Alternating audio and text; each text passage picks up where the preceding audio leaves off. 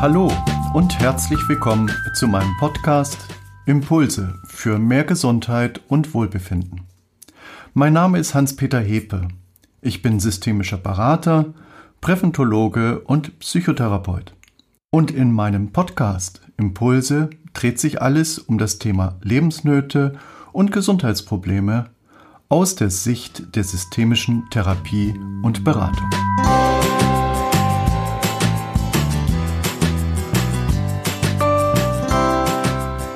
Mein Thema heute Kinderängste verstehen.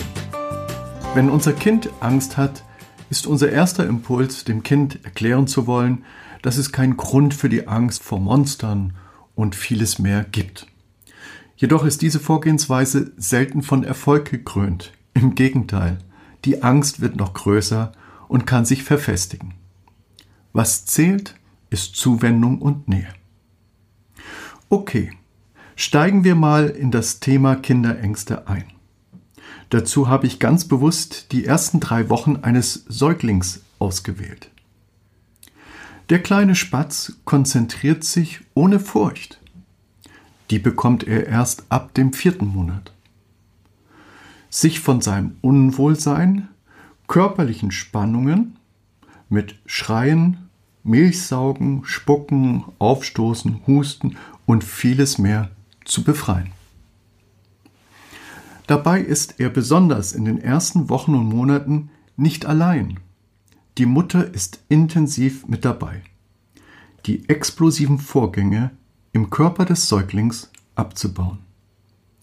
Der Säugling macht, wenn alles gut läuft, und das gelingt in den ersten Wochen besser als im späteren Leben, in den ersten Wochen gute Erfahrungen. Mit Hilfe der Mutter explosive Vorgänge im Körper abzubauen. Und wie gelingt es dem Kleinkind, sich von seinen explosiven Spannungen wie Ängste zu befreien? Mit der Mutter geht das Kleinkind auf große Entdeckungsreise. Jeder Schritt in die Unbestimmtheit sind mit Anstrengung und Furcht verbunden. Das Erkundungs- oder Explorationsverhalten unserer Kinder steht immer in Wechselbeziehung zur Bindungsgestaltung der Eltern. Einfach ausgedrückt, ein Kleinkind zeigt verstärkt dann exploratives Verhalten, Erkundungsverhalten, wenn es sicher ist, dass die Mutter jederzeit verfügbar ist, um emotionale Unruhezustände, explosive Spannungen im Körper abbauen zu können. In einem Missfit einem Missverhältnis von Erkundungsreisen des Kindes und, dem, und der Bindungsgestaltung der Eltern zeigen Kinder, Schulkinder und Jugendliche im späteren Lebensverlauf häufig Ängste und Konzentrationsstörungen. So entsteht es eben auch, dass das Kind sich zum Kind seiner ganz bestimmten Mutter entwickelt. Bereits Anna Freud die Tochter von Sigmund Freud, wies in ihrem Buch Das Ich und die Abwehrmechanismen darauf hin, dass das erste biologische Unwohlsein und Unbehagen des Säuglings während der Mutter-Kind-Symbiose und wie sich Mutter und Kind in Wechselbeziehung zueinander erschaffen, der Vorläufer späterer Ängste und zwanghaften Handlungen des Kindes ist. Das Gewahrwerden des getrennten Funktionierens kann bei Babys heftige Ängste auslösen. Babys sind darauf angewiesen, dass die Mutter mit ihrem Gesicht auf sie reagiert. Wenn die Mutter zum Beispiel im Gesicht keine Reaktion auf das Baby zeigt, wird es misstrauisch, unruhig und eben ängstlich und verzweifelt. Das lässt sich sehr leicht in Experimenten nachweisen. Der Entwicklungspsychologe Edward Tronick hat dazu das Stillface-Experiment, bewegungsloses Gesicht-Experiment, entworfen. Dazu gibt es von ihm unter dem Stichwort Stillface-Experiment ein kurzes YouTube-Video, das Sie sich unbedingt einmal ansehen sollten. dann verstehen Sie sofort, intuitiv, wie innere Spannungen vom Säugling und später vom kleinen Kind nicht abgebaut werden können, wenn die Mutter nicht reagiert. Kommt es im ersten Jahr zu größeren Zeiträumen, in denen Unwohlsein, Unbehagen und explosive Spannungen nicht mit Hilfe der Mutter abgebaut werden können, beginnt das autonome Nervensystem des Säuglings, des Babys, eigene Hilfsmittel wie Fütterungsstörungen, Schreistörungen, Ängste und vieles mehr zu entwickeln. Eine längere Abwesenheit der Eltern können Kinder erst dann ertragen, wenn sie in der Lage sind, ein inneres Bild der vertrauten Personen aufrecht zu halten. Ängste unserer Kinder sind demnach soziale Störungen von Bindungsgestaltung und Exploration Erkundungsverhalten. Um es gleich deutlich zu sagen. Ängste und zwanghafte Handlungen unserer Kinder sind nicht erblich veranlagt. Sie sind also kein genetisches Erbe, sondern ein sozialer Erwerb, erworben am sozialen Umfeld. Dazu eine interessante Tatsache von unserer Motorik. Selbst unser aufrechter Gang ist keine genetische Erbmotorik. Durchschnittlich 2000 Mal fallen wir auf unseren Popo, bis wir den aufrechten Gang endlich biologisch, psychosozial verstanden haben. Wir haben eine Erwerbsmotorik. Und hätten wir rein hypothetisch keine Vorbilder, wir könnten noch nicht mal am Tisch sitzen, geschweige denn aufrecht gehen. Also, Sie können sich als Eltern nicht auf ein genetisches Erbe zurückziehen. Ängste unserer Kinder werden im Wechselspiel von sozialen Beziehungen und eigenem seelischen Fühlen erworben und bilden damit ein in der sozialen Umgebung eine Einheit des Überlebens. Die Ängste unserer Kinder mögen für die meisten absurd erscheinen. Im Kontext zwischenmenschlicher Kommunikation aber sind sie die einzig möglichen und besten Reaktionen auf eine absurde Kommunikation in der Familie oder in der Schule. Beurteilen Sie selbst ein Beispiel dazu. Der siebenjährige Hans zeigt stolz in seiner Klasse kleine Knochenreste herum, die er in der Erde hinter der Kirche gefunden hatte. Enthusiastisch versuchen Hans und seine Klassenkameraden herauszufinden, um welche Knochen es sich wohl handelt. Sind es Fingerknochen oder doch eher Knochen von Fußzehen? Aber eigentlich kann man nicht wirklich etwas erkennen. Doch die Lehrerin versucht wieder die Aufmerksamkeit ihrer Schüler zu gewinnen und behauptet kurz und knapp, das können nur Knochen von Pestkranken sein. Ihr müsst ordentlich die Hände waschen, damit ihr keine Pest bekommt legt sie jetzt zur Seite und konzentriert euch wieder. Zu Hause wäscht sich Hans diesmal ganz ordentlich die Hände.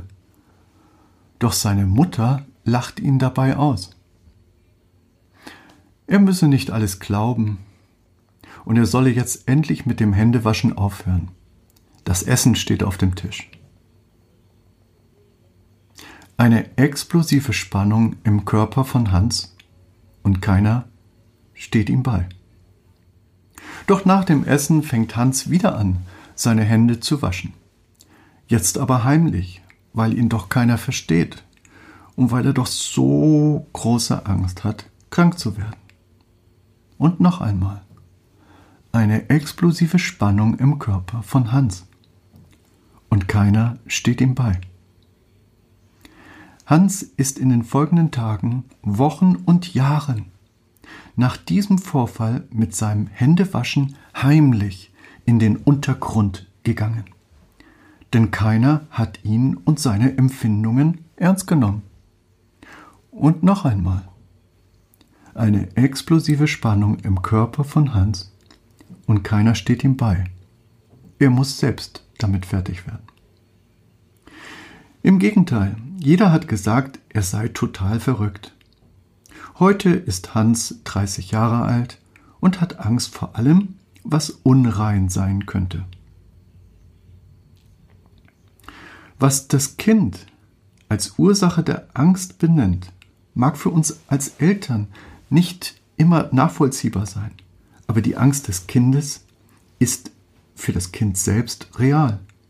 Das Wichtigste ist, dass wir unsere Kinder mit ihrer Angst eben nicht allein lassen.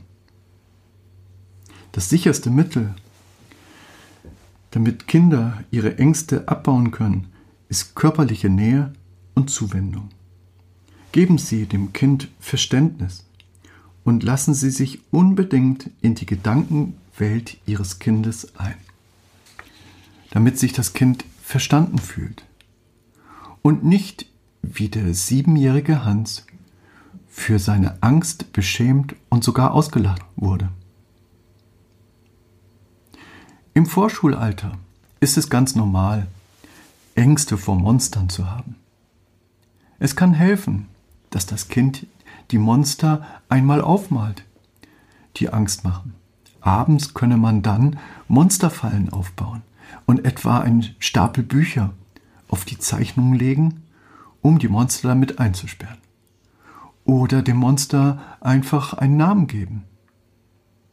Bei unbestimmten Ängsten können Sie eine vergleichbare Situation aus dem Alltag suchen und sie im Gespräch mit dem Kind lösen. Beurteilen Sie, lieber Zuhörer, selbst einmal, was wirklich bei Hans verrückt und absurd war. Die Interaktion zwischen dem Erkundungsverhalten unserer Kinder und der Bindungsgestaltung der Eltern ist also keine verzichtbare Folklore. Oder noch ein kleines Beispiel.